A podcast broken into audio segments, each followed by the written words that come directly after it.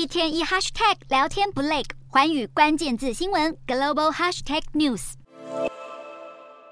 经常觉得亚洲人是一个非常认真工作、打拼的族群，但这样的印象难道只是假象吗？最近有一份调查报告显示，全球员工花在表演性工作的时间，结果前三名全部都是由亚洲国家拿下。印度以百分之四十三拿下第一名，日本是百分之三十七，新加坡百分之三十六，等于这些国家的员工有超过三分之一，甚至是四成的上班时间都只能算是在表演性的工作。远远超过全球平均的百分之三十二。那究竟什么是表演性的工作呢？有些人会觉得那就是在装忙啊，但其实更准确来说，就是花时间表现出对工作的参与度，而不是实际的做出决策或者是解决问题。包括像是快速的回复同事的讯息，尽管没有立即回复的必要，或者是主动出席自己不需要参与的会议。也有人会在没有积极工作的时候，还是保持电脑城市的运作。另外像是把共享日历填得满满的，或者是在视讯会议当中积极的留言回复，这些也都算是表演性的工作。至于这样的情形有多频繁呢？有人力资本公司就针对美国的员工来进行调查，发现居然有百分之四十三的人一个礼拜的上班时间当中，有超过十个小时都是在进行表演性的工作，其中花了二十个小时以上的也大有人在，甚至比例还高达了百分之二十二，等于说这些员工有一半以上的时间都没有实际的产出成效，而归根究底，大多数的人都是想透过表演性的工作来获得主管的注意，或者是怕被拿来和其他的同事做比较。另外，也有雇主是会透过监控软体来追踪员工的生产力，比如说像是上线的时间有多久，或者是发送电子邮件的数量。那就是因为这些领导者选择根据可见的活动来判断员工的认真程度，所以公司员工才会越来越倾向做可被看到的事情，而不是真正有价值的工作内容。但这当然会对企业的生产力带来负面的影响，所以专家才会建议企业主与其选择监视员工上班的时候有没有摸鱼，还不如好好想办法建立更好的办公室文化，来激励大家提升效能和效率。